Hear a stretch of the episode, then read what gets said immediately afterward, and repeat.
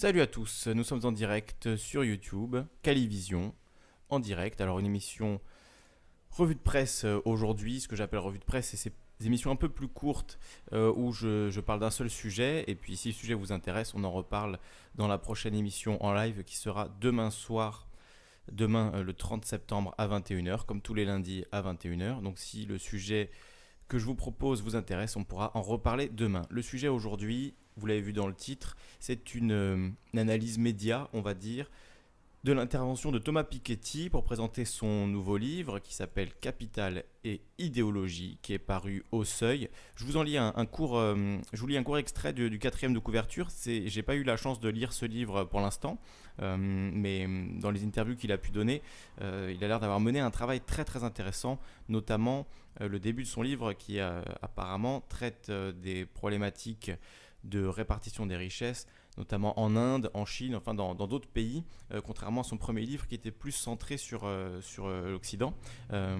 donc je vous lis un extrait du quatrième de couverture. À partir de données comparatives d'une ampleur et d'une profondeur inédite, ce livre, donc Capital et idéologie de Thomas Piketty, retrace dans une perspective tout à la fois économique, sociale, intellectuelle et politique l'histoire et le devenir des régimes inégalitaires depuis les sociétés trifonctionnelles et esclavagistes anciennes jusqu'aux sociétés postcoloniales et hypercapitalistes modernes, en passant par les sociétés propriétaristes, coloniales, communistes et social-démocrates. À l'encontre du récit hyper inégalitaire qui s'est imposé depuis les années 80-90, il montre que c'est un combat, que c'est le combat pour l'égalité et l'éducation et non pas la sacralisation de la propriété qui a permis le développement économique et le progrès humain. En s'appuyant sur les leçons de l'histoire globale, il est possible de rompre avec le fatalisme qui nourrit les dérives identitaires actuelles et d'imaginer un socialisme participatif pour le XXIe siècle, un nouvel horizon égalitaire à visée universelle, une nouvelle idéologie de l'égalité, de la propriété sociale, de l'éducation et du partage des savoirs et des pouvoirs. Donc vraiment, c'est tout un programme que nous propose euh, Piketty. Je vais brancher la webcam, je ne l'ai pas branché évidemment. Euh, donc euh, tout un, programme vraiment très intéressant qui pourrait être débattu pendant, pendant des heures. Et on va voir, ben, avec ce programme entre les mains, puisque eux, a priori, ils l'ont lu, hein, les, les, intervieweurs de France Inter, Léa Salamé et Nicolas Demorand, eh bien on va voir ce que les questions euh, que leur inspire la lecture de ce programme qui propose de dessiner les contours euh, d'une nouvelle égalité pour le XXIe siècle, qui est d'autant plus importante euh, à mettre en œuvre qu'il y a les enjeux climatiques qui, aujourd'hui viennent se superposer aux enjeux moraux qui sont liés à l'imagination, la création d'un modèle de société. Donc on va écouter cette interview euh, de, France Inter et vous allez voir ben, comment choisissent de traiter euh, la question les intervieweurs de, France Inter. On va en regarder un, extrait, on va pas la regarder en intégralité. Vous avez évidemment le lien dans la description si vous voulez la regarder en intégralité. Euh, donc je ne vais pas hésiter à faire des coupures, à, arrêter l'interview pour faire mes commentaires. Donc si vous avez envie de la regarder déjà dans un premier temps sans mon, commentaire, ben, vous pouvez le faire en regardant dans la, dans la description le lien, euh, si c'est pas déjà fait, puisque je pense que beaucoup d'entre vous ont vu cette interview et dont ont eu sans doute, euh, ont dû être euh, sans doute assez révoltés en entendant ce, qui, ce qui a été dit par les intervieweurs. Bon, j'en parle pas plus, on va écouter cette interview.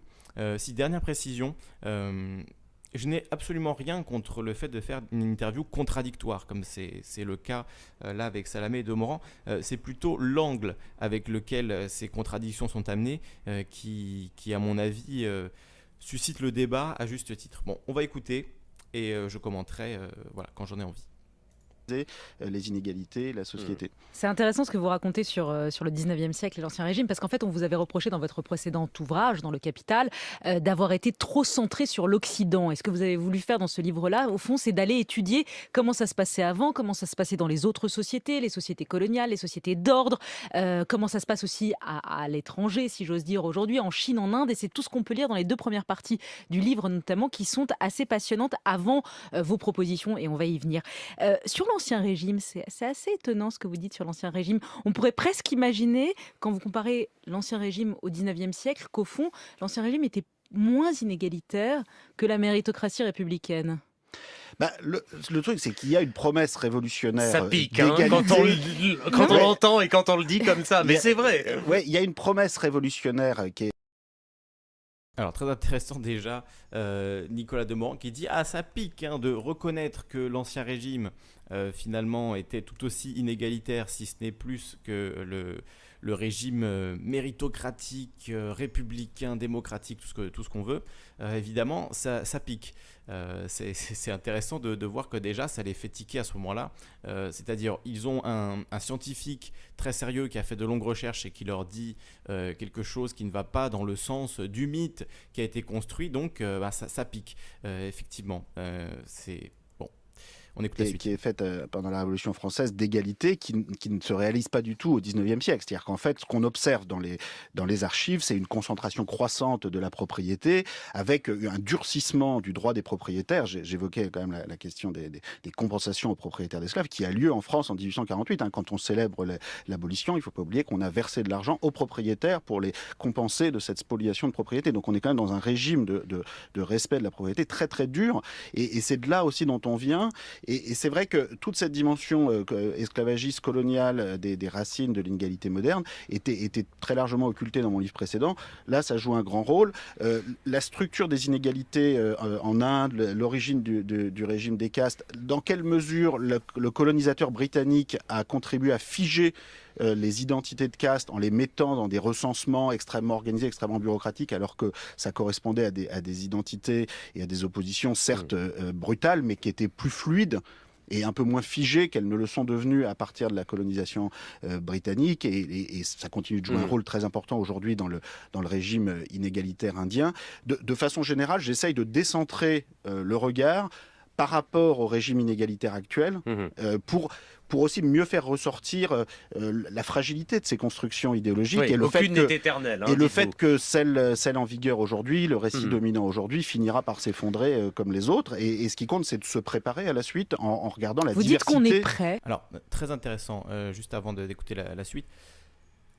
Il nous dit, Thomas Piketty, là d'où l'on vient, c'est un régime qui, au moment de la fin de l'esclavage, a choisi de dédommager non pas les esclaves, mais les propriétaires d'esclaves. Très intéressant. C'est le régime d'où l'on vient, un régime qui met la propriété tellement, euh, haut en fait en tant que, valeur euh, que finalement euh, c'était aux propriétaires d'esclaves d'être dédommagés et pas aux esclaves qui ont été pris chez eux, qui ont été amenés dans des bateaux, dans des endroits qu'ils ne connaissaient pas, forcés à travailler pendant des années, contrôlés, possédés, esclavagisés, littéralement, hein, il n'y a pas d'autre mot eh bien, c'est pas euh, ces, gens-là qui ont été esclavagisés qui méritaient compensation, euh, c'était les esclavagistes, c'était les propriétaires d'esclaves. Donc, quand on entend encore aujourd'hui, je l'ai vu encore récemment euh, dans la bouche d'Éric Zemmour, parler de, de, de, peuplement ou d'une immigration qui serait colonisatrice, il faut quand même remettre les choses dans leur contexte. le modèle de civilisation des, des colonisateurs, c'était quelque chose quand même d'autrement plus violent et d'autrement plus extrême euh, que euh, l'immigration qui existe aujourd'hui, bien évidemment. Mais il faut, euh, il faut quand même le rappeler parce qu'il y en a certains pour qui c'est pas clair et qui nous sortent le mot de colonisation un peu à, toutes les sauces, ça ne veut plus rien dire, puisque là Thomas Piketty l'explique très bien, un modèle colonisateur comme, comme le, par exemple les Anglais en Inde, et ça ça doit être une des parties très intéressantes dans son livre, eh bien, a permis de figer euh, dans la société euh, des inégalités de classe très profondément et de manière euh, très, très stricte, très dure, ce qui n'était pas forcément le cas auparavant. Donc ça, voilà, la colonisation, ça s'organise aussi sur ce type de choses, ce qui est évidemment pas comparable avec les choses dont parle Éric Zemmour notamment. Bon, c'est une petite parenthèse, je, je laisse la suite. Eh, on est prêt à changer de système? Moi, je pense, je suis plutôt d'un naturel optimiste. Je pense qu'il y a un mouvement vers une forme de socialisme démocratique, je vais peut-être vous surprendre, mais qui est en route depuis euh, le 19e siècle, qui a été interrompu dans les années 80-90 euh, pour différentes raisons. L'effondrement du communisme soviétique, évidemment, a, été euh, un, coup d'arrêt gigantesque parce que cet échec mmh. dramatique, forcément, a contribué à renforcer un, discours de, de, sacralisation du marché, de la propriété, mais avec quelque chose dont on se rend compte aujourd'hui que ça avait quand même, c'était très excessif. C'est-à-dire, la, la Russie est l'exemple même, est passé de l'adulation de, la propriété étatique hyper centralisée à l'adulation des paradis fiscaux sans coup férir. Mmh. Bon, avec 30 ans de recul sur ce mouvement, je pense qu'il est temps, on est à l'orée des années 2020, de faire le point sur ce qui s'est passé dans les années 80-90 et d'essayer de redéfinir euh, euh, mhm. une, forme de dépassement euh, du capitalisme et de la propriété privée. On, a arrêté d'y réfléchir pendant 20-30 ans, mais ça ne veut pas dire que le mouvement de plus long terme ne, va pas, ne va pas reprendre son mhm. cours. On est prêt à... La réponse de Piketty est, très intéressante, mais je voudrais revenir sur la question de, de Salamé un instant. Elle dit, est-ce qu'on est prêt à changer de système? Mais quand on on creuse un petit peu cette question, est-ce qu'on est prêt? Mais qui est prêt à, ne pas changer de système ou qui est prêt à changer de système? Euh, Vous allez le voir, c'est beaucoup plus clair dans la suite de l'interview, mais elle parle évidemment des ultra riches. C'est eux qui n'ont pas du tout intérêt à changer de système, qui sont aujourd'hui dans un, système qui, est finalement conçu pour eux comme un, comme un chausson de verre. Hein. C'est le chausson de verre de Cendrillon. C'est un système qui est fait pour les ultra riches, pour ceux qui ont comme unique but euh, l'accumulation sans cesse de plus de richesses, de plus de, zéros sur les comptes en banque et de plus de yachts et de, et de maisons de luxe, euh, ce sont évidemment eux qui ont pas intérêt à changer de système. Et c'est évidemment eux qui ne sont pas prêts à changer de système. Mais quand on voit le mouvement des, Gilets jaunes, ben, il y a beaucoup de gens qui sont, qui sont prêts à changer de système, qui sont prêts à discuter de nouvelles bases pour le, pour le système, euh, que ce soit démocratique, économique, social, tout ce que vous voulez. Donc, euh, qui n'est pas prêt à changer de système? Euh, C'est plutôt ça la question que j'aimerais poser à, à Léa Salamé quand elle dit Mais est-ce qu'on est prêt? La question, c'est pas est-ce qu'on est prêt? Si on n'est pas prêt, donc on le fait pas. C'est ça, le, on n'essaye pas de changer parce qu'on n'est pas prêt. On sera jamais prêt dans ce cas-là. Ça n'a aucun sens comme question. Mais voilà, la réponse de, Piketty, bien qu'un peu, un peu tiède, est quand même intéressante. Et je, voudrais quand même rappeler une chose Thomas Piketty, euh, c'est pas Frédéric Lordon. Euh, il n'est pas, euh, pas quelqu'un de, radical entre guillemets. Euh, c'est le centre-gauche, c'est euh, voilà une bonne gauche socialiste euh, à la papa, le capitalisme à la papa, je lisais dans dans les commentaires, c'est un petit peu ça finalement, il faut mieux répartir les richesses, mais l'entreprise reste le modèle, et ça c'est plus apparent dans l'interview de, Mediapart, mais l'idée de croissance économique aussi, il faut la, définir, la redéfinir dans le système de, Piketty, donc tout ça, ça, donne lieu à des débats évidemment politiques, et qui placerait plutôt Piketty euh, oui, dans un centre-gauche, dans une gauche socialiste euh, qui se qui s'entend bien, on va dire, hein, pas le Parti socialiste évidemment mais c'est pas euh, un discours radical, c'est pas voilà, c'est pas du, communisme ou de l'anarchisme, très très loin de là. Piketty est plutôt quelqu'un de voilà, centre-gauche, oui, on, dira comme ça. Après, ça dépend de votre vision de l'échiquier politique, mais on peut le placer là. Et par contre, pour Salamé Deman, on se rend bien compte à quel point bah, cette idéologie, euh, elle, a, migré euh, vers, euh, vers la droite, puisqu'ils sont finalement extrêmement choqués, extrêmement choqués, les, les, intervieweurs de France Inter, des, des, propos de Piketty, des propositions de Piketty, alors que c'est des choses quand même relativement, relativement gentilles, on va dire a changé de système, dites-vous. En même temps, la dernière grande crise du système, 2008, la, crise économique euh, et financière euh, mondiale qui aurait pu emporter le capitalisme, bah, au, fond, le capitalisme qui est tellement plastique, y a survécu. Euh, comment vous analysez ça alors, Thomas Piketty le, capitalisme a, survécu parce qu'il est peut-être le moins pire des systèmes, non? Qu'on en voit Euh, alors j'aime beaucoup cette question de, Nicolas Demorand avec une citation euh, de Alain Minck dans le texte. Hein. C'était Alain Minck qui en 2008 disait euh, le capitalisme est quand même, les marchés financiers sont quand même extrêmement plastiques, le système est d'une plasticité extraordinaire. Et cette crise finalement elle va passer comme une brise légère. On va absolument pas le sentir. Euh, sauf qu'il y a des millions de gens évidemment qui l'ont senti. Pour qui ça n'a pas été très plastique tout ça. Euh, pour qui ça a été plutôt dur plutôt euh, comme du béton hein, voilà pour reprendre les métaphores de matériaux de, de Nicolas Demorand. Donc c'est c'est encore une fois du point de vue effectivement des ultra riches qui eux euh, ont vu leur fortune continuer à augmenter euh, très très bien. Il n'y a eu aucun problème pour eux effectivement de leur point de vue. Tout ça est très plastique. Il y a une crise, on ne la sent même pas. Euh, mais derrière ça, il y a évidemment des, millions de gens qui ont perdu leur maison, que ce soit aux États-Unis, en Espagne suite à la crise des, subprimes. Mais tout ça, bon bah finalement c'est la plasticité du système. Hein. S'il faut casser quelques œufs pour faire une bonne omelette, finalement c'est pas pas un problème. Donc ça en dit long en fait ces questions, ça en dit beaucoup plus long sur l'idéologie depuis laquelle parlent de Morand et, Salamé que sur le contenu en fait du livre de, Piketty. Et je vous invite à regarder l'interview de Mediapart qui est beaucoup plus longue euh, et beaucoup plus détaillée euh, là-dessus. Je l'ai mis en, description aussi. Euh, ça dure une heure et demie.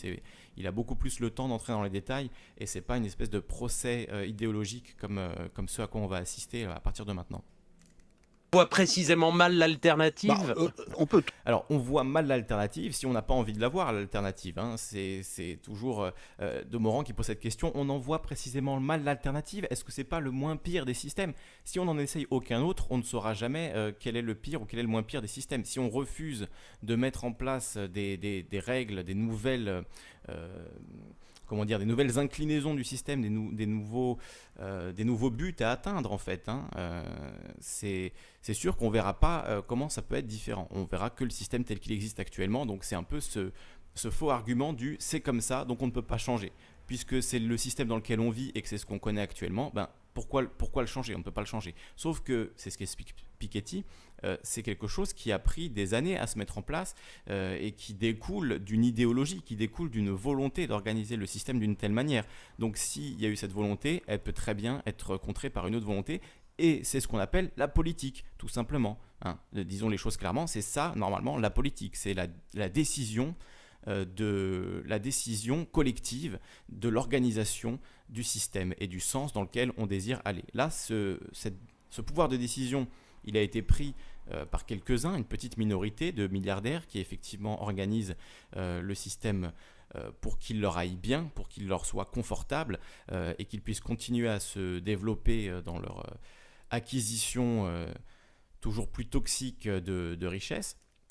Mais tout ça, ça se décide, ça se discute normalement dans un système démocratique. Et c'est bien ça l'absence aujourd'hui de, de, débat. Donc, et quand un Piketty est invité avec des propositions voilà, certes originale, mais pas non plus euh, transcendante. Hein.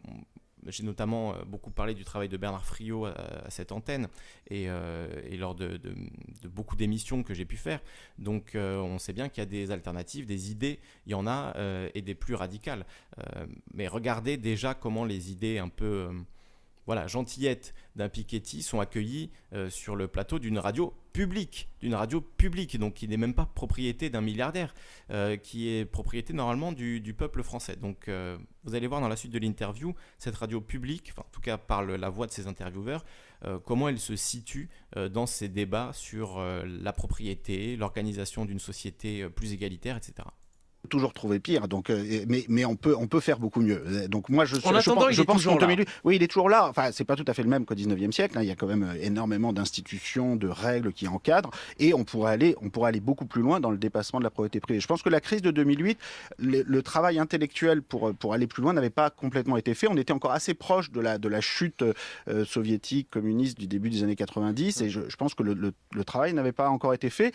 Et aussi, on a on a en fait euh, sorti un peu un joker pour, euh, pour résoudre la crise de 2008, qui était les banques centrales, en imprimant des milliards et des centaines de milliards, ce qui a permis d'éviter euh, un cataclysme du type de celui des années 30, en évitant une faillite généralisée. Le problème, c'est qu'on ne peut pas résoudre tous les problèmes du monde avec des banques centrales. On ne peut pas dépasser le, capitalisme, la propriété privée, apporter la, justice, résoudre les problèmes, les défis climatiques qu'on a à résoudre simplement, simplement avec des institutions comme, comme les banques centrales. Alors, on va, on va venir maintenant à vos, propositions, puisqu'il y a des propositions, quasiment un programme politique pour euh, qui voudrait le, reprendre. D'abord, est-ce que vous pouvez prendre quelques instants pour nous dire simplement ce qui se joue selon à vos, yeux autour de la question de, la propriété privée? Vous formulez un certain nombre de propositions pour la repenser, pour repenser la propriété, pour sortir de la sacralisation de la propriété privée. On a, on a le sentiment que chez vous, c'est la clé de voûte de tout. Pourquoi? Oui, la, question du régime de propriété est centrale depuis, depuis la Révolution. Là, disons-le, bonne question, plutôt neutre. Enfin, voilà, c'est une question euh, qui peut se poser, même s'il y a un léger biais quand même, euh, puisque, enfin, en tout cas, si j'avais Piketty en face de moi, je lui poserais pas la, question de la même façon. Mais bon, moi aussi, j'ai mes biais. Euh, voilà, j'ai déjà, j'ai aussi une façon de penser qui se ressentirait hein, si je devais euh, poser des questions. Donc forcément, euh, ça se voit aussi. Mais là, pour l'instant, on va dire que la question est quand même relativement neutre et ça permet à Piketty d'exprimer son point de vue. Donc voilà, plutôt bonne question. Question française depuis le 19e siècle, depuis l'expérience soviétique désastreuse qui entendait remplacer la propriété privée par une propriété hyper étatique, hyper centralisée. Moi, je, propose de, de dépasser la propriété privée par part, la propriété sociale et temporaire.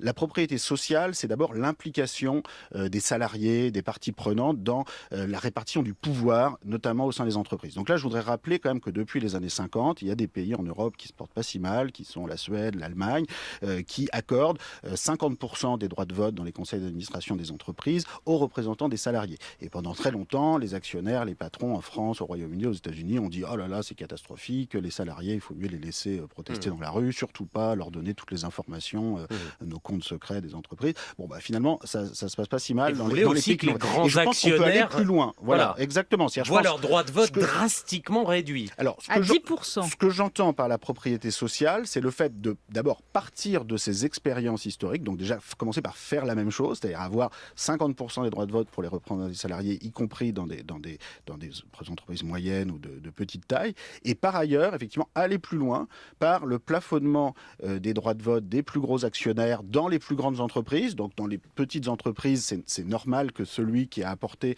un capital ait un peu plus euh, euh, mmh droit au chapitre que celui qui a été recruté la veille et qui peut-être repartira le lendemain, peut-être lui-même d'ailleurs pour créer une petite entreprise. Mais dès lors que l'entreprise prend une taille importante, je pense que la délibération euh, la, mise en commun des expériences, des points de vue, est mmh quelque chose qui est utile en général. Et, donc, on peut partir de ce qui a été fait, aller plus loin. Le deuxième, la deuxième direction, c'est la propriété temporaire. C'est ce que je vous disais juste sur, sur le, les, parts de, des salariés dans les décisions de l'entreprise, etc. C'est très bien, je veux dire, je ne suis pas contre du tout, mais c'est quand même voilà, assez tiède, assez gentil en fait. Hein. C'est, bah, regardez, il y a le, le, modèle allemand qui fonctionne très bien. On pourrait prendre le modèle allemand euh, là-dessus, je veux dire, euh, au modèle suédois. Euh, sans doute que ce serait des avancées pour, le, pour les salariés, hein, évidemment, que, qu'on réduise drastiquement les, parts des actionnaires, parce que quand même, il faut rappeler que euh, les actionnaires dans la décision d'une entreprise, y pèsent très lourd et que souvent ce qui euh, est dans l'intérêt des actionnaires n'est pas du tout dans l'intérêt des salariés. Donc évidemment que c'est important, mais c'est quand même voilà, relativement... Euh, c'est ce qui, comme, on, on, appelle ça, voilà, c'est réformateur. C'est il faut changer un petit peu le système, s'inspirer de ce que font les Allemands. Bon, les Allemands, il y a quand même énormément de travailleurs pauvres.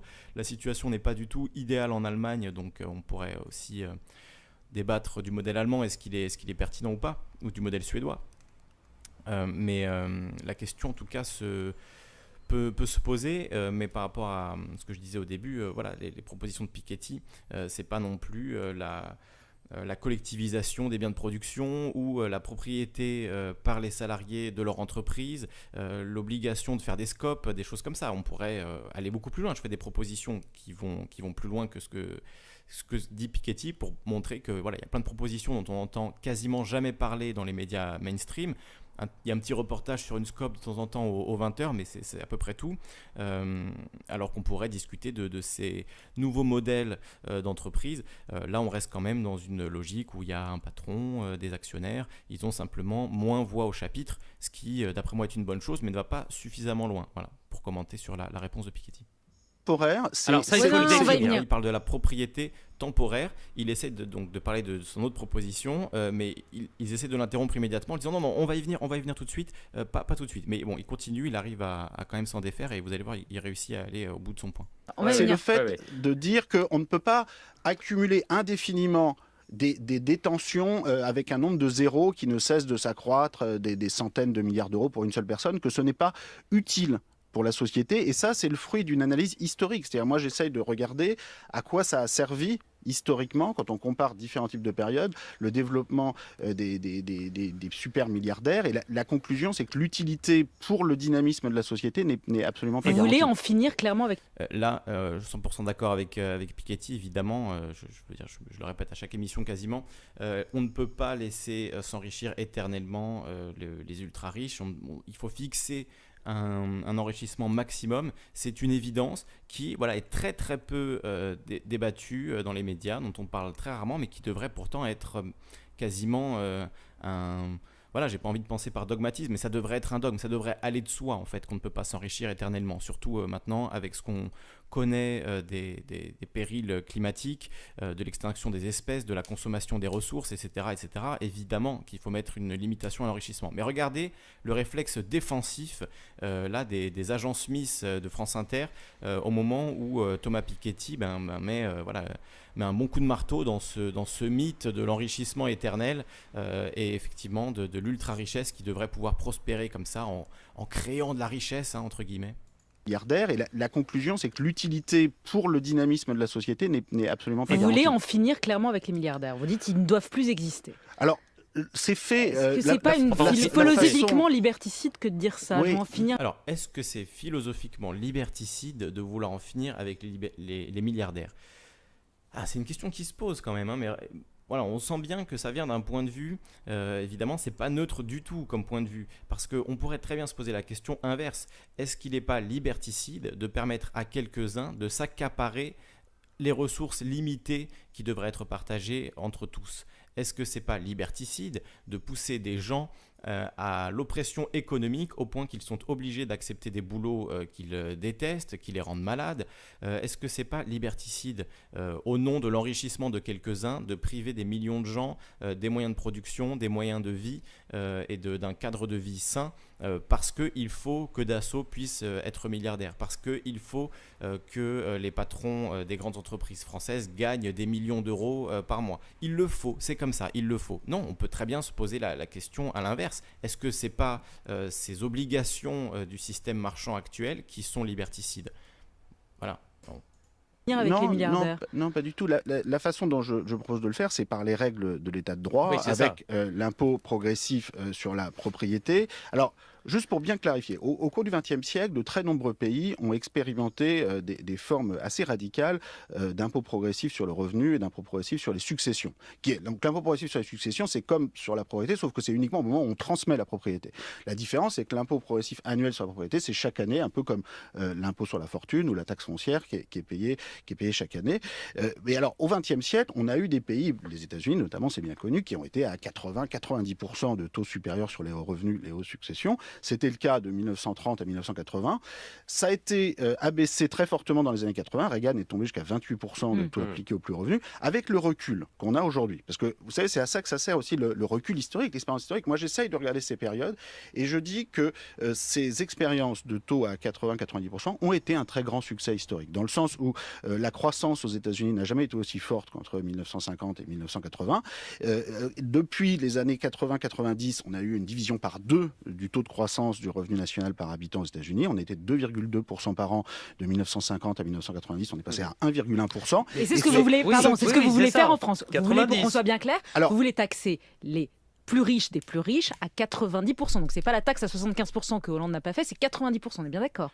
Oui, alors n'est-ce pas légèrement excessif, bah, Thomas Roosevelt, c'était 92%, euh, sans prendre en compte les impôts des États, c'était uniquement l'impôt fédéral sur le revenu. Et je vous répète, Léa Salamé, euh, le taux de croissance du revenu national par habitant aux États-Unis était deux fois plus fort lorsque c'était le cas entre 1950 et 1980-90 que ce que ça a été depuis les années 90. Donc il y a un moment... et ça, paraît tout à fait euh, logique hein, que, que quand les milliardaires sont empêchés de s'enrichir de manière exponentielle, eh bien, c'est tout le reste de la population qui en bénéficie. En fait, c'est l'inverse de cette euh, fausse logique euh, du ruissellement, c'est-à-dire si euh, on permet à quelques-uns de s'enrichir énormément, ça va ruisseler sur le reste de l'économie. C'est finalement tout aussi con euh, que le système centralisateur soviétique qui disait laissez-nous tout prendre. Enfin là, je fais une vision très caricaturale, mais voilà, qui disait on va centraliser toutes les ressources et ensuite on les redistribuera. C'est exactement la même fausse logique qui permet à quelques-uns, à l'élite, de s'accaparer l'intégralité des, ressources ou en tout cas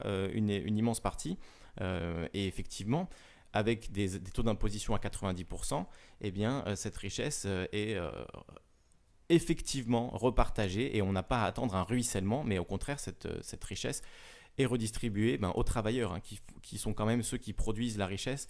je pense qu'il est impossible de prouver que Bernard Arnault mérite par son travail les dizaines de milliards, je ne sais plus quelle est la somme exacte, mais dizaines de milliards, ça se compte oui en dizaines de milliards d'euros qu'il a gagné en un an. Euh, c'est complètement impossible de prouver, de démontrer que par son travail uniquement, il mérite cette somme, à moins de faire voilà, un exercice euh, de gymnastique intellectuelle ou de dire, comme de Morand, mais il les a gagnés, donc c'est qu'il les mérite. Ah bah voilà, A, égal B, ah, voilà, c'est réglé.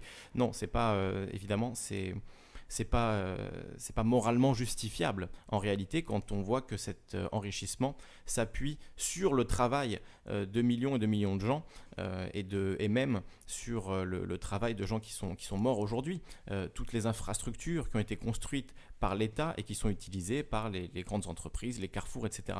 Euh, ils, ne, payent pas a, priori pour ça. Au contraire, leurs impôts diminuent chaque année et certaines des plus grosses entreprises ne payent pas d'impôts en France, comme ça a été le cas pour Total, qui pendant des années a payé 0 centimes euh, et 0 euros d'impôts euh, sur...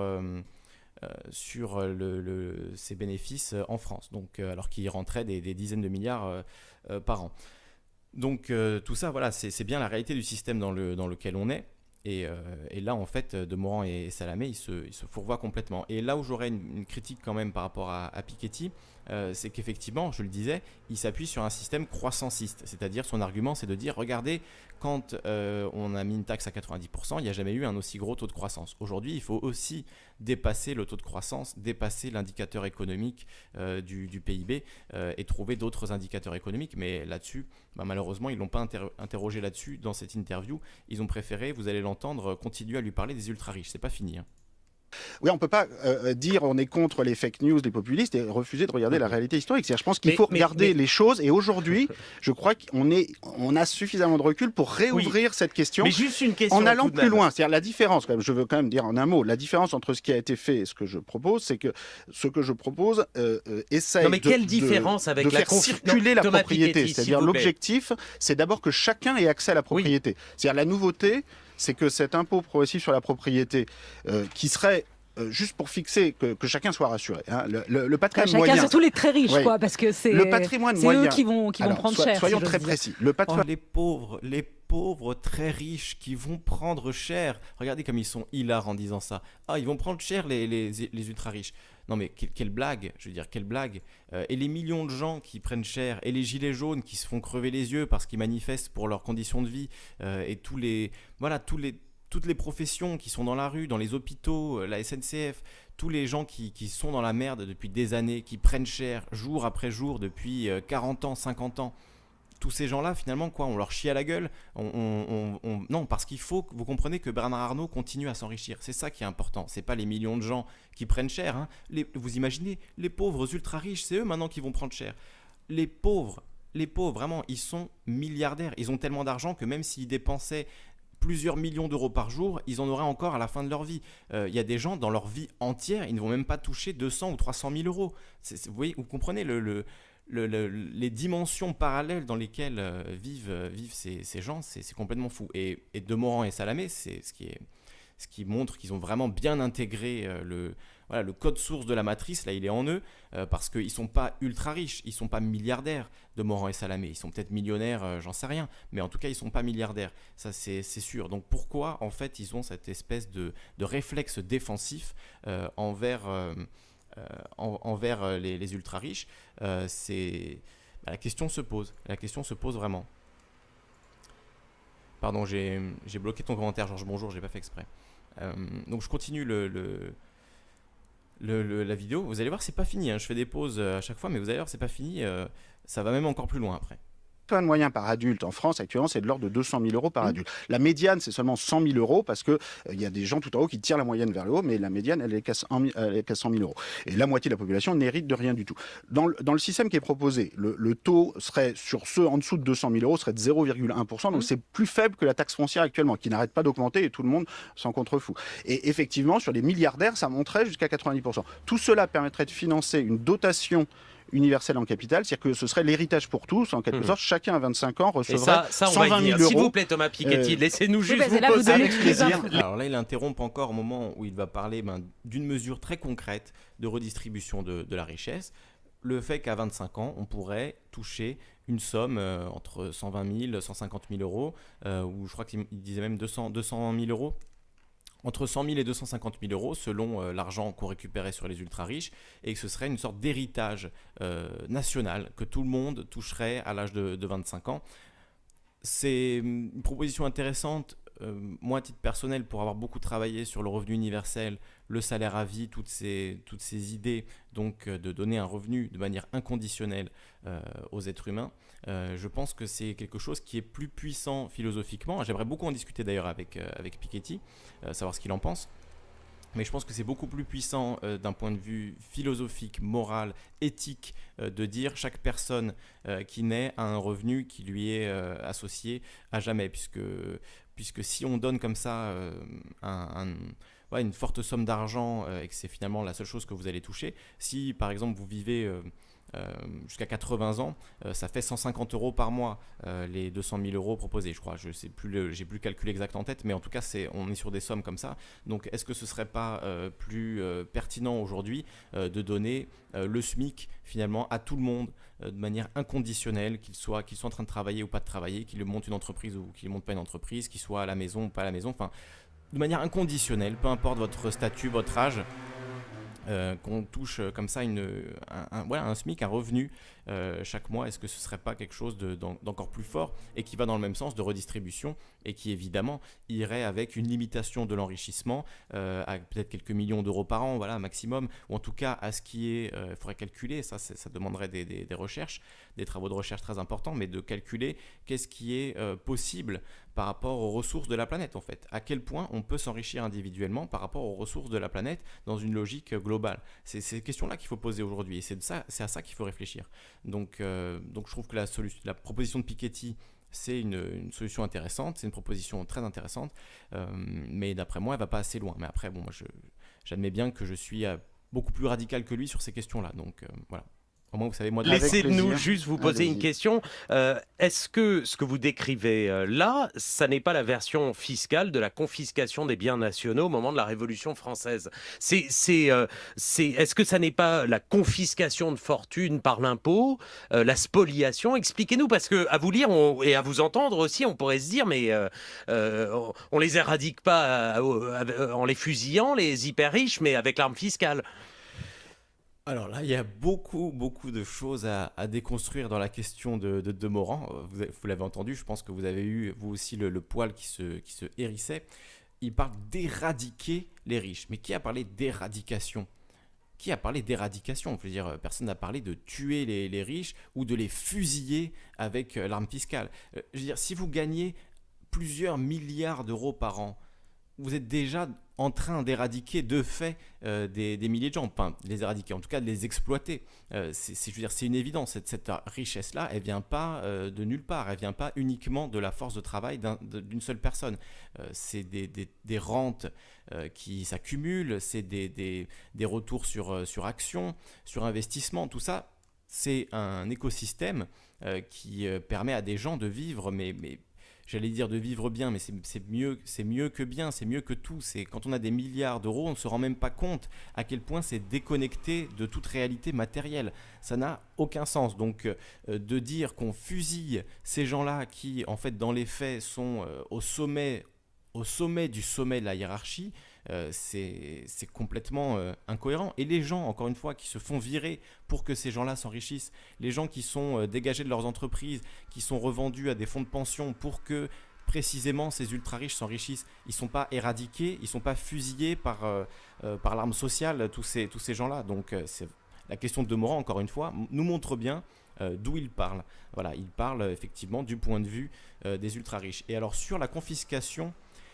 des biens nationaux, c'est intéressant. J'avais euh, préparé là la page Wikipédia sur, euh, sur les biens nationaux. Je vous l'ai mis en description également. Il y a des choses intéressantes. Euh, donc, je, vous lis juste la description rapidement. Les biens nationaux ou domaines nationaux sont des domaines et possessions de l'Église qui furent confisqués durant la Révolution française en vertu du décret du 2 novembre 1789. Ceux-ci sont vendus pour résoudre la crise financière qui a causé la Révolution. Le domaine de la couronne ainsi que les propriétés de certains nobles subissent le même sort par le biais de confiscation révolutionnaire. La notion de bien national est ensuite étendue aux biens des émigrés et des suspects qui sont confisqués à partir du 30 mars 1792 puis vendus après le décret du 27 juillet. L'un des objectifs est de représenter une caution pour les assignats. Bon. Pendant la Révolution française, donc, euh, il a été décidé de vendre euh, les biens de l'Église, qui étaient très très nombreux en France, énormément d'abbayes, de, d'églises, de, voilà, de bâtiments du clergé qui appartenaient au clergé et aussi de tous les, nobles qui ont, fui le pays au moment de la Révolution française.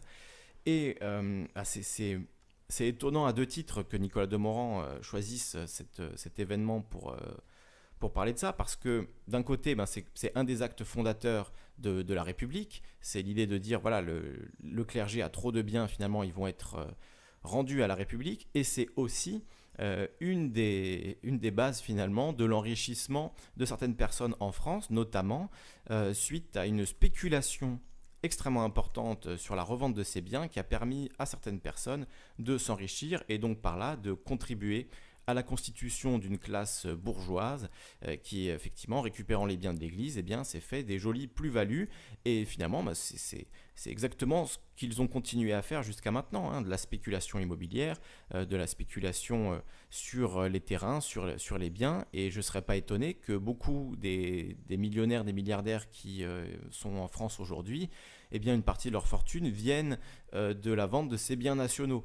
Donc, voilà, c'est étonnant que Nicolas Demorand parle de, parle de ça, puisque justement, si euh, il tient absolument à défendre les ultra-riches, ben, il devrait être très content, puisque là, euh, là on a un exemple. Un exemple voyez, tout ça, c'est la liste des exemples hein, de, de spéculations qui ont eu lieu. Vous retrouvez ça sur la page Wikipédia euh, de, des, biens nationaux. Hein. Par exemple, en Saône-et-Loire, l'immense abbaye de la Ferté n'abrite plus que 14 moines à la Révolution française. L'ensemble est vendu comme bien national en 1791 à Jean-Marie et Joseph Passot, maîtres de poste à Sénecey, qui le revendirent trois jours plus tard à Jean-Baptiste Humblot, négociant en toile et fabricant à Villefranche-sur-Saône, par ailleurs député du tiers-État.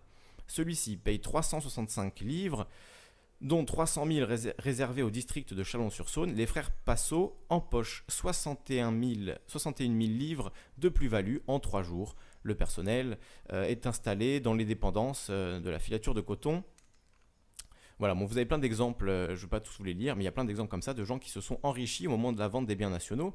Donc euh, oui, ça c'est le modèle républicain que défendent euh, messieurs Salamé et Demorand. donc mesdames et messieurs. donc voilà, je pense que ça valait le coup de faire un petit, un petit point historique parce que là, voilà, regardez, c'est la spoliation de la richesse. Maintenant, justement, les biens nationaux, ça a permis à certains de devenir très très riches. Donc c'est en fait, c'est tout l'inverse. Hein. On n'a pas redistribué euh, au peuple, on a redistribué à une certaine partie du peuple. Et d'ailleurs, ça rejoint aussi euh, euh, cette, idée que voilà, la Révolution française, c'était la liberté, l'égalité, la fraternité, mais, pas que. Hein. Il y avait aussi la propriété. là, je suis sur l'article de Wikipédia de, de la devise nationale liberté, égalité, fraternité. On apprend que le 3 juin 1793, lors de la fête de la loi, en l'honneur de Simoneau, la devise mise en avant était liberté, égalité, propriété. C'est pas la même chose. Liberté, égalité, propriété. Donc oui, la propriété, elle est au centre de, de la Révolution française également. L'idée de propriété privée et donc de possibilité d'enrichissement privé. Donc quand on parle de la Révolution française comme euh, une espèce de libération égalitaire euh, où finalement ben, tout se serait euh, achevé dans la joie et la bonne humeur. C'est le happy end. Hein. Voilà, après la Révolution française, on est devenu un pays libre, égalitaire et fraternel. Non, en, fait, on est devenu un pays accro à la propriété et dont les élites, effectivement, se sont enrichies massivement grâce à la propriété. Donc peut-être qu'il serait temps, et c'est ce que propose Piketty, de revenir là-dessus, de rediscuter de ces idées-là et, pas de les prendre pour pour acquis et de se dire, bah non, tout va bien, puisque regardez, la devise, c'est liberté, égalité, fraternité. Donc tout va bien. Hein. Pourquoi on voudrait exterminer et éradiquer les ultra-riches? Alors, à, nouveau, au XXe siècle, se sont développées des formes d'impôts progressifs avec des taux à 70, 80, 90% qui se sont faites de façon parfaitement pacifique. Et je, parfaitement parle du, du, résultat à terme. Est-ce que ça n'est pas ce bah, ça permet... fait comme confiscation au moment de la Révolution française les, biens les biens nationaux, c'était les biens ecclésiastiques. Hum. Donc il y avait effectivement une volonté de mettre fin à la propriété ecclésiastique, mais par contre, et, je le regrette, enfin c'est un peu tard pour le regretter, euh, il n'y a pas eu de redistribution des terres. Hum. C'est-à-dire que les biens privés, euh, les domaines terriens, il n'y a pas eu en France, au moment de la Révolution française, de véritables réformes agraires visant à accorder un accès à la propriété aux, petits paysans sans terre et à diminuer les très grandes propriétés euh, terriennes, sauf pour les biens ecclésiastiques. Par contre, au cours du XXe siècle, il y a de très nombreux pays qui ont fait de vastes réformes agraires, euh, pas seulement euh, en Europe, en Espagne, en Irlande, mais au Japon, en Corée. Vous avez, après la Seconde Guerre mondiale, de très vastes réformes agraires où on dit, pour résumer, ceux qui possèdent juste l'équivalent d'un domaine familial ou de quelques dizaines d'hectares, c'est très bien. Ceux qui ont des centaines ou des milliers d'hectares vont devoir rendre une partie à la communauté pour pouvoir doter en terre euh, ceux qui travaillent euh, pour la terre des autres et qui doivent payer des loyers et leurs enfants avec eux toute leur vie. Donc c'est quelque chose qui s'est fait, mais qu'il s'agit maintenant de repenser d'une façon plus systématique, c'est-à-dire qu'il ne soit pas limité par exemple à la terre. Euh, de, la même façon, après la Seconde Guerre mondiale, de nombreux pays, comme notamment l'Allemagne et le Japon, euh, ont eu recours à, des impôts progressifs sur, les patrimoines immobiliers et financiers les plus importants pour réduire l'endettement public euh, qu'ils avaient au début des années 50. Et c'est ça qui a permis en grande partie à l'Allemagne, par exemple, de partir dans la reconstruction des années 50, 60, 70 sans dette publique et donc d'investir dans les infrastructures pour la croissance. Si on fait le bilan de ces expériences aujourd'hui, ça, a été un immense succès. L'erreur, ça a été de le faire une seule fois. C'est-à-dire, ça a été de le faire, c'était du one shot. Quoi. Là, il s'agit de faire en sorte qu'il y ait une espèce de réforme agraire permanente qui permette de rebrasser les cartes hmm. et de faire circuler la propriété dans toute la société pour que tout le monde puisse y accéder. On, va parler de votre autre proposition, mais c'est vrai qu'on, pardon de, revenir à ça. D'abord, est-ce que vous êtes sûr qu'en éradiquant les 1% les plus riches, d'une certaine manière, est-ce que vous êtes sûr que euh, tout ira mieux véritablement? Est-ce que vous ne tombez pas dans la logique du bouc émissaire? Et la deuxième chose, c'est est-ce que votre proposition est faisable en France toute seule? Ou est-ce que ça ne peut marcher que si tout le monde s'y met d'une certaine manière Parce que sinon, tout le monde partira. Les, les, très riches quitteront la France du jour au lendemain, terminé, si on passe à 90%. Non? Voilà. et, Salamé, qui en remet une couche, vous avez entendu sa question, elle en remet une couche sur l'éradication, elle utilise encore ce terme, est-ce qu'en éradiquant les 1% les plus riches, ça va aller mieux? Est-ce que c'est aussi simple? Non, c'est pas juste éradiquer, c'est-à-dire c'est pas du tout éradiquer, il a jamais parlé d'éradiquer qui que ce soit, il a parlé effectivement de limiter l'enrichissement. Mais voyez comment ça, devient, on va éradiquer les 1%. Est-ce qu'on tombe pas dans le populisme là en voulant éradiquer les 1% Mais il n'a jamais parlé, il jamais parlé d'éradiquer. Il a parlé d'utiliser l'impôt pour empêcher les gens de s'enrichir à un certain degré. Donc ça ne veut pas dire de on éradique personne, on empêche juste de dépasser une certaine limite qui devient insoutenable moralement, socialement, économiquement, climatiquement, à tous les niveaux en fait, c'est insoutenable. Donc comment est-ce qu'on peut continuer à défendre un modèle de société qui nous a amené là où il nous a amené aujourd'hui, où euh, je pense que Salamé comme Demorand euh, sont tout à fait conscients euh, qu'il y a un, énorme problème écologique, climatique, mais voilà, pourtant, euh, ils n'ont pas mis à jour leur logiciel, si j'ose dire, puisque ben, éradiquer, éradiquer les riches, vous pensez que ça va suffire? Personne ne parle d'éradiquer, personne ne dit que ça va suffire, on parle simplement de limiter l'enrichissement et oui, d'empêcher euh, que des comportements prédateurs se répandent dans la société, notamment l'enrichissement illimité, l'accaparement de, richesses, la destruction du tissu industriel en France est aussi pas mal lié à ça, donc voilà, il y a beaucoup quand même de reproches qu'on peut faire à ces, à ces ultra riches. Mais non, il faut, euh, voilà, on va pas, on va pas les éradiquer. Et ensuite, donc euh, l'argument classique, euh, mais si on fait ça, ils vont s'en aller, ils vont prendre leur richesse et ils vont partir. Eh bien, qu'ils s'en aillent, qu'ils s'en aillent, qui les retient en fait S'ils si, n'ont plus envie de faire partie de la collectivité, qu'ils s'en aillent et voilà et collectivisons les biens qu'ils laissent derrière eux et, au revoir. Hein. Il pas de s'ils ont envie d'aller vivre dans un modèle ultralibéral, ben, ils peuvent aller aux États-Unis. Il y a Donald Trump qui sera à mon avis ravi de les ravi de les accueillir. Donc en fait, où est le problème au fait que les, que les ultra riches, que les quelques centaines ou quelques milliers de personnes en France qui sont ultra riches quittent, quittent le pays? C'est pas en soi, c'est pas un souci ça ne, devrait pas poser, de problème en fait. On, est des millions, euh, on peut très bien s'en passer. Enfin, où, est où est vraiment le problème fondamental là-dedans en fait? Moi, j'ai toujours pas compris et cette question revient tout le temps. Hein. Mais qu'est-ce qu'on va, qu'on faire s'ils s'en vont? Si papa s'en va, qu'est-ce qu'on va devenir? Ben, on va se débrouiller tout seul comme des grands. Hein. Je sais pas, on n'a pas besoin des, milliardaires pour, euh, pour survivre. Au contraire, je pense qu'on se portera même mieux si euh, ils quittent le pays et qu'ils vont aller faire leurs conneries ailleurs.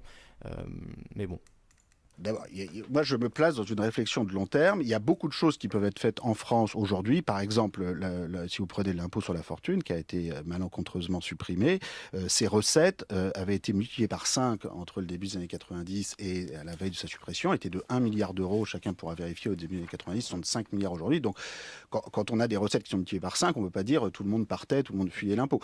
et on aurait pu faire beaucoup mieux avec une administration beaucoup plus moderne de cet impôt, qu'il était assez facile, trop facile de, mmh. de contourner on aurait dû avoir des déclarations pré-remplies. Donc on, aurait pu faire plus, on peut faire plus dans un pays. Après, vous dites, on peut partir. Bon, mais tout dépend euh, aussi des, traités que vous avez en place sur la libre circulation des capitaux. C'est-à-dire que c'est très bien euh, d'avoir une circulation de l'investissement, mais à condition qu'il y ait des échanges automatiques d'informations, qu'il y ait un minimum de coordination au niveau des régulations. Il n'y a pas de droit sacré religieux mmh. à pouvoir faire fortune dans un pays en profitant de ses infrastructures, de son système éducatif, etc.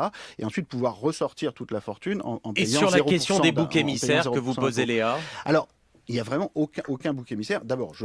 Très très juste hein, la, réponse, euh, la réponse qu'a fait Piketty. Euh, je pense que c'est... Je pense que c'est limpide et c'est totalement, totalement vrai. Euh, je le disais tout à l'heure, mais l'État, la collectivité a dépensé ben, ses impôts sur, sur le revenu, les, les, voilà, toutes les taxes en général pour créer des, des infrastructures euh, qu'utilisent euh, ces, ces, personnes qui se sont enrichies, qui ont utilisé toute leur vie. Et effectivement, une fois que ce système leur a permis euh, de s'enrichir, ils s'en vont avec leur argent. c'est un peu absurde.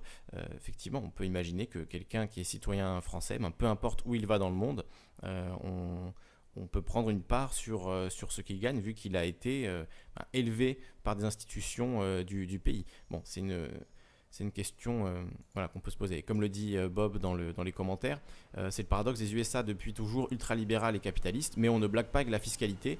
Et effectivement, les, plus riches, même s'ils ils vont dans d'autres pays, eh bien, ils continuent à, payer leurs impôts aux États-Unis. et donc, comme, comme le dit Bob Zer, très intéressant, le fait que Roosevelt ait pris 92% euh, aux plus riches aux États-Unis, euh, donc euh, sous, son mandat, ce qui aujourd'hui paraît complètement inconcevable. Et d'ailleurs, de Morand et Salamé le montrent bien. Ils n'ont pas intégré que historiquement, c'est à partir des années 80 qu'on a commencé à, vouer ce culte aux ultra-riches, mais qu'avant, au moins publiquement, eh bien, ils étaient énormément taxés, même si il ne faut pas avoir un discours non plus euh, trop angéliste. Hein, dans au XVIIIe siècle et, surtout au XIXe siècle, euh, l'État bourgeois s'étant développé massivement, il y avait, euh, il y avait aussi évidemment voilà, un, amour de la richesse, de la colonisation, de la propriété des êtres humains, de l'exploitation. c'est quand même, c'est quand même voilà, assez, assez clair et assez évident. Euh, bon, il y a beaucoup de commentaires, alors je, voulais prendre un peu de temps pour les lire, mais on va plutôt finir euh, l'interview. Je ne vais pas aller jusqu'au bout, on va aller jusqu'à la première question d'auditeur, et après euh, je, je, vous laisserai la regarder de votre côté si vous voulez. Et puis, vu que le sujet a l'air de vous intéresser, on en reparlera demain à 21h, demain lundi 30 septembre à 21h en direct. Je, vous rassure, euh, Léa Salamé, euh, je ne sais pas combien vous gagnez à France Inter, mais, mais mettons. Euh, je vous rassure, on est, loin, on, est, très loin du milliard. On n'est pas dans les milliardaires, mais oui, mais donc arrêtez de, faire peur à tout le monde. C'est 1% de la Non, non, non, non, Il s'agit de savoir Il s'agit d'abord d'avoir un débat contradictoire sur ce que vous dites, sinon ça n'a aucun intérêt. C'est très bien. Et puis savoir si vous avez peut-être, peut-être, c'est la question que vous posez, Léa, un rapport de type bouc émissaire à cette fraction-là de la population. Pas du tout. Ça ira mieux une fois qu'ils sont plus là. C'est purement pragmatique débat contradictoire, euh, oui, très bien. Donc ils choisissent en fait de euh, d'avoir un débat contradictoire en prenant le point de vue euh, d'une infime minorité de la population, de 0,1% de la population, et de savoir comment eux vont le vivre. Les pauvres ultra riches, milliardaires, on, va leur enlever leur fortune, les pauvres, comment ils vont le vivre? Il leur restera plus que 100 millions pour vivre. Vous vous rendez compte? Vous vous rendez compte? Les pauvres, ça va être impossible pour eux. Ça va être impossible. Euh, d'ailleurs, juste au passage, il y a une, étude qui a démontré qu'à partir d'un certain niveau de richesse, euh, le, bonheur ressenti n'augmente pas. En fait, il y a un niveau à partir duquel ben, on a finalement récupéré le contrôle de sa vie, le contrôle de son temps. Donc là, on est heureux, mais quand on rentre dans une accumulation au-delà de ce niveau-là, on devient obsédé par cette accumulation de richesse, on devient obsédé par euh, voir le, la petite, euh, la petite aiguille montée sur le cadran, quoi, enfin le nombre, le, nombre augmenté sur les comptes en banque, et du coup, on ne, en fait, on ne jouit plus du, plaisir et de la liberté que nous confère cet argent. Bien au contraire, on devient asservi à l'accumulation de richesses. Ça, c'est aussi voilà, prouvé. c'est une réalité. Comme on dit, hein, l'argent ne fait pas le bonheur, mais il y contribue. Donc c'est exactement ça. On ne peut pas devenir heureux grâce à l'argent, mais on a besoin d'une certaine quantité d'argent pour pouvoir pour pouvoir l'être, euh, enfin voilà, pour pouvoir l'être. Donc euh, on pourrait imaginer que la limite, effectivement, c'est celle-ci, celle du, celle du bonheur, celle de la liberté euh, que confère l'argent, qui est un outil en fait, un outil de vie. L'argent, c'est simplement ça. Donc effectivement, le répartir équitablement entre, entre les gens, ça paraît beaucoup plus logique que de permettre à certains d'en accumuler encore et encore et encore, comme dans ce fameux film Time Out dont on parle à chaque fois, où le, euh, l'argent est matérialisé en fait par le temps et où certains accumulent des milliers d'années de vie tandis que d'autres sont réduits à vivre 24 euh, heures puis 24 heures et à toujours euh, finalement voilà comme on dit comme disent aux États-Unis un check by check c'est-à-dire chèque après chèque mois après mois être toujours dans le rouge tout ça c'est le quotidien d'énormément de gens mais Salamé de Moran, ils choisissent pas de pleurer sur le quotidien des gens qui sont à découvert, qui sont tout le temps dans le rouge, pour qui à partir du 12 du mois, ça devient impossible à vivre. Euh, non, ils, préfèrent se, demander, euh, ces pauvres ultra riches, qu'est-ce qui, va se passer pour eux? Vous vous rendez compte, les pauvres? Et ça, c'est leur idée d'une interview contradictoire. C'est, moi, mon raisonnement est purement pragmatique. C'est-à-dire, j'essaye de regarder sur une base historique, en comparant différentes périodes, différents pays, jusqu'à quel point euh, la concentration des fortunes se justifie. Dans le système qui est proposé là, vous pouvez, euh, vous savez, la plupart des entrepreneurs, ils n'ont pas des milliards, ils ont, s'ils ont quelques millions, euh, parfois quelques dizaines de millions, c'est déjà considérable. Et dans le système qui est proposé là, il est tout à fait possible de continuer d'avoir quelques millions, voire quelques dizaines de millions, au moins un certain temps. Ça ne durerait pas forcément très longtemps. Il faut que ça reste raisonnable. Il faut que ça reste raisonnable, mais, il faut que ça circule. Définit le c'est vous Alors, très, très, bonne question, Nicolas oui. Demorand. C'est pas moi qui le définis, c'est la délibération démocratique sur la base des expériences de chacun et des expériences historiques. Donc mm. moi, tout ce que je fais dans ce livre, c'est de c'est quoi C'est un comité d'économistes, l'Assemblée nationale qui dit ça c'est une assemblée, c'est une assemblée nationale, c'est une assemblée européenne parce que moi je préférerais que ce soit à un niveau plus général. Mm. C'est une assemblée transnationale, mais c'est certainement pas un petit groupe d'experts euh, ou d'économistes ou de chercheurs ou de, ou de journalistes. Mm. C'est évidemment la délibération la plus étendue, mais en se fondant euh, euh, autant que possible sur des expériences qui soient, qui soient vérifiables. Et moi, mon travail dans tout ça, c'est d'essayer de participer à cette construction de, connaissances partagées sur la base d'expériences historiques, mmh. où on constate que euh, quand vous avez euh, trois individus qui ont 300 milliards à eux trois, euh, les, les, des, plus grandes fortunes du monde, alors que c'était 30 milliards il y a 20 ans, est-ce que le monde y a gagné? Non, on a besoin de faire circuler le pouvoir, les savoirs, mhm. la délibération, y compris au niveau des plus grandes entreprises. Le temps file, je voudrais donner la... C'est très intéressant cette remise en contexte de, Piketty, il a, il a raison de, de, le faire. Effectivement, est-ce que l'augmentation, la multiplication par 10 des trois plus grandes fortunes du monde, c'est quelque chose qui nous a servi collectivement, sûrement pas. Et d'ailleurs, il n'y a pas besoin, même si euh, le travail de Piketty est important et qu'il il a sans doute raison euh, là-dessus, mais il n'y a même pas besoin finalement de faire un travail historique euh, extrêmement approfondi. C'est tout à fait logique que si il y a deux personnes qui prennent toutes les pommes et les autres n'auront plus de pommes. Je veux dire, c'est une logique mathématique qu'un enfant de 5 ans comprend très bien. si on ne partage pas les pommes, eh bien, il y aura moins de pommes pour tout le monde. si voilà, deux trois personnes se mettent d'accord pour récupérer tout le stock euh, et n'en distribue que des trognons au reste, ça se voit, ça se ressent, euh, c'est une évidence qu'il y a un stock limité de pommes et que voilà, c'est on peut pas faire autrement. Donc euh, la question de, Salamé et de Morand sur les boucs émissaires, donc quoi, c'est, enfin là on est on est un cran en dessous de l'antisémitisme. Hein. quoi, vous voulez finalement c'est voilà c'est antisémite ce que vous dites. Enfin voilà, on est on est vraiment un cran. Le, le, mot bouc émissaire, il amorce quelque chose qui va aller dans cette dans cette direction là, comme si Piketty parlait de, fusiller euh, les, plus riches, hein. c'est le terme qu'a utilisé Demorand. Donc tout de suite, c'est eux qui ont amené cette euh, terminologie de fusiller, éradiquer, bouc émissaire. Bon, vous voyez, le, prochain euh, que, je pourrais dire, c'est nazi. Hein. on, y est presque. Donc évidemment, ils n'ont pas atteint le point Godwin, c'est moi qui le fais. Mais, mais je pense qu'on n'était pas très loin et que si ça avait été quelqu'un d'un peu plus sulfureux que Piketty, il y aurait eu droit c'est quand même important de, le préciser et de montrer comment ça fonctionne. Euh, comment, euh, en choisissant les mots des questions, on arrive euh, à, amener quelqu'un à se défendre d'être un nazi. Hein. c'est, encore une fois, Piketty n'a parlé ni d'éradiquer, ni de fusiller, ni de, détruire. Il parle simplement de mieux répartir les richesses. C'est juste ça. C'est, vraiment basique hein, comme idée. C'est vraiment quelque chose sur lequel on devrait être tous d'accord. Sauf évidemment ceux qui ont la plus grosse part du gâteau, ceux qui bouffent même quasiment l'intégralité du gâteau, puisque, rappelons-le, euh, on pourrait mettre euh, dans une, dans une salle de classe euh, des gens qui ont l'équivalent de 50% des richesses du monde entre eux. Hein. Donc voilà, c'est ce que j'ai besoin d'en dire plus. La parole aux auditeurs de France Inter. On commence avec Gabriel qui nous appelle d'Antibes. Bonjour, bienvenue Gabriel.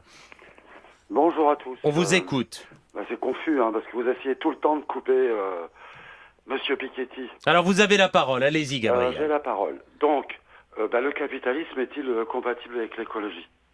Bah, vous, avez, vous, avez, vu, même les auditeurs de France Inter sont, sont agacés du fait que Demorand et, et Salamé n'arrêtent pas de couper Piketty. Bon, là j'avoue, j'ai pas arrêté de le couper non plus pour parler, donc voilà, mais en même temps, si vous regardez cette vidéo, c'est que vous avez envie d'entendre mon commentaire, j'imagine.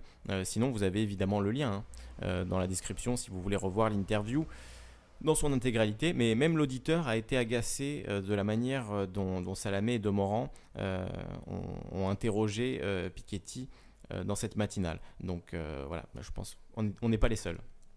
Donc la question de l'auditeur, si vous l'avez pas entendu, c'est l'écologie est-elle compatible avec le capitalisme? Ou le capitalisme est-il compatible avec l'écologie? Ce serait une bonne bon sujet d'émission pour l'émission de demain. Euh, donc, euh, si vous voulez qu'on discute de ça, bah, finalement, euh, ça va être un peu une, une mise en bouche, on va dire, la réponse de Piketty là-dessus, puisque finalement, ça serait un, bon sujet pour, pour demain. Donc, en conclusion, on va écouter bah, cette ouverture de, de Piketty sur donc, le capitalisme est-il compatible avec l'écologie?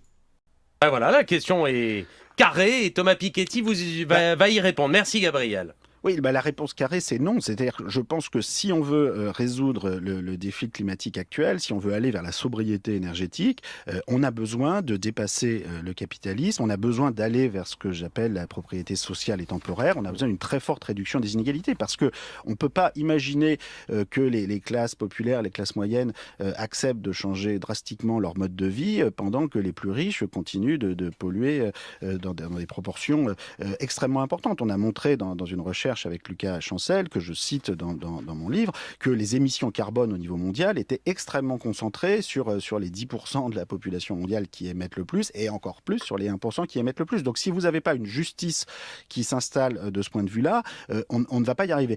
Après, moi je me méfie, il ne faut pas non plus instrumentaliser la question climatique, c'est-à-dire que moi je pense qu'il faudrait dépasser le capitalisme, même s'il n'y avait pas la question climatique. Donc moi je, je, je, je me pose la question des inégalités et du dépassement du capitalisme dans un cadre plus large.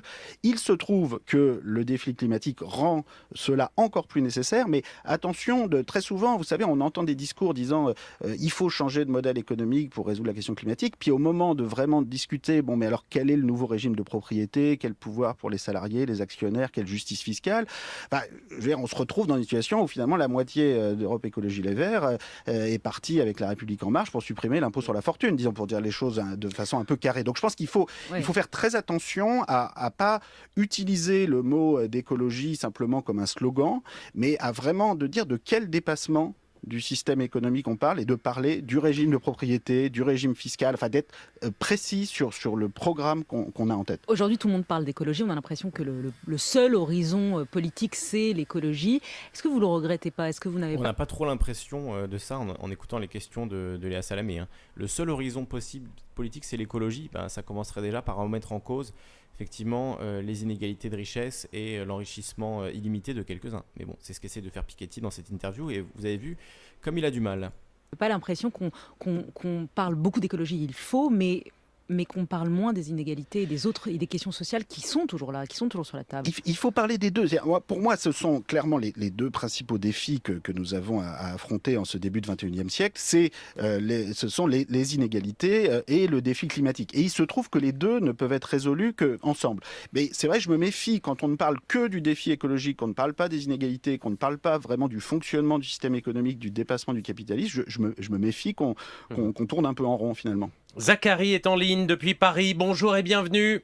Bonjour Nicolas, bonjour Monsieur Piketty. Vous parlez dans votre euh, livre des structures, euh, mais aussi des constructions et de la propriété privée, notamment comme une forme de, domination qui, qui enferme dans des hiérarchies qui, lorsqu'elles sont acceptées, permettent la stabilité démocratique.